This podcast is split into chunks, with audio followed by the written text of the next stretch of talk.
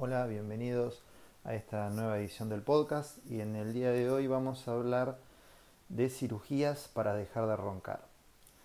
El ronquido es un ruido que realmente puede afectar la calidad de vida de la gente eh, de manera significativa, sobre todo de la persona que convive con el roncador o incluso de los vecinos si es un ronquido muy intenso.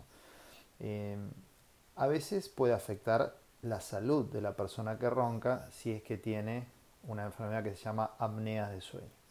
Lo primero a hacer cuando una persona ronca intensamente todas las noches es un estudio para determinar esto, si el paciente tiene solamente un ronquido o tiene apneas. En el caso de que tenga apneas hay diferentes grados, eh, leves, moderadas o severas, según la cantidad de apneas que hace la persona por hora. Eh, todos hacemos apneas, hasta 5 apneas por hora está dentro de lo normal, pero cuando tenés, una cosa es tener 5 y otra cosa es tener 50 apneas por hora. Esto cambia completamente eh, la situación y es necesario el tratamiento porque esto ya constituye eh, un síndrome de apneas de sueño. Pero ¿qué pasa con el paciente que solamente ronca o tiene apneas de grado leve? En estos casos el, el objetivo puede ser dejar de roncar simplemente porque molestamos a las personas con las que convivimos. ¿eh? Hay diversos métodos para lograr esto. A veces eh, una opción pueden ser los dispositivos intraorales. Eh, les sugiero que vean el podcast relacionado a dispositivos intraorales de la serie. pero también hay opciones de cirugías. Las cirugías son una opción en, algunos, en estos casos, en la gente que solamente ronca o tiene apneas de grado leve. ¿eh?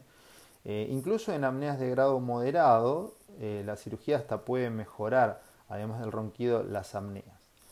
Hay diversos tipos de cirugías, cirugías que se efectúan en quirófano con anestesia general y para el ronquido y también cirugías que se pueden hacer en el consultorio, que son bastante simples, con un tratamiento tópico una anestesia local, pueden eh, resultar muy efectivas y ser una solución definitiva para el ronquido eh, en algunas personas.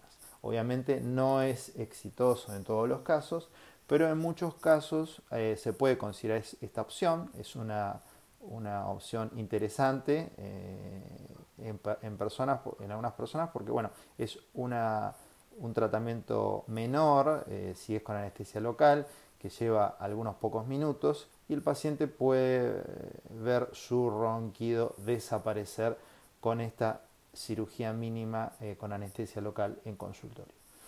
Espero que le haya sido útil esta breve descripción de la cirugía para el ronquido y nos vemos en la próxima edición del podcast. Hasta la próxima.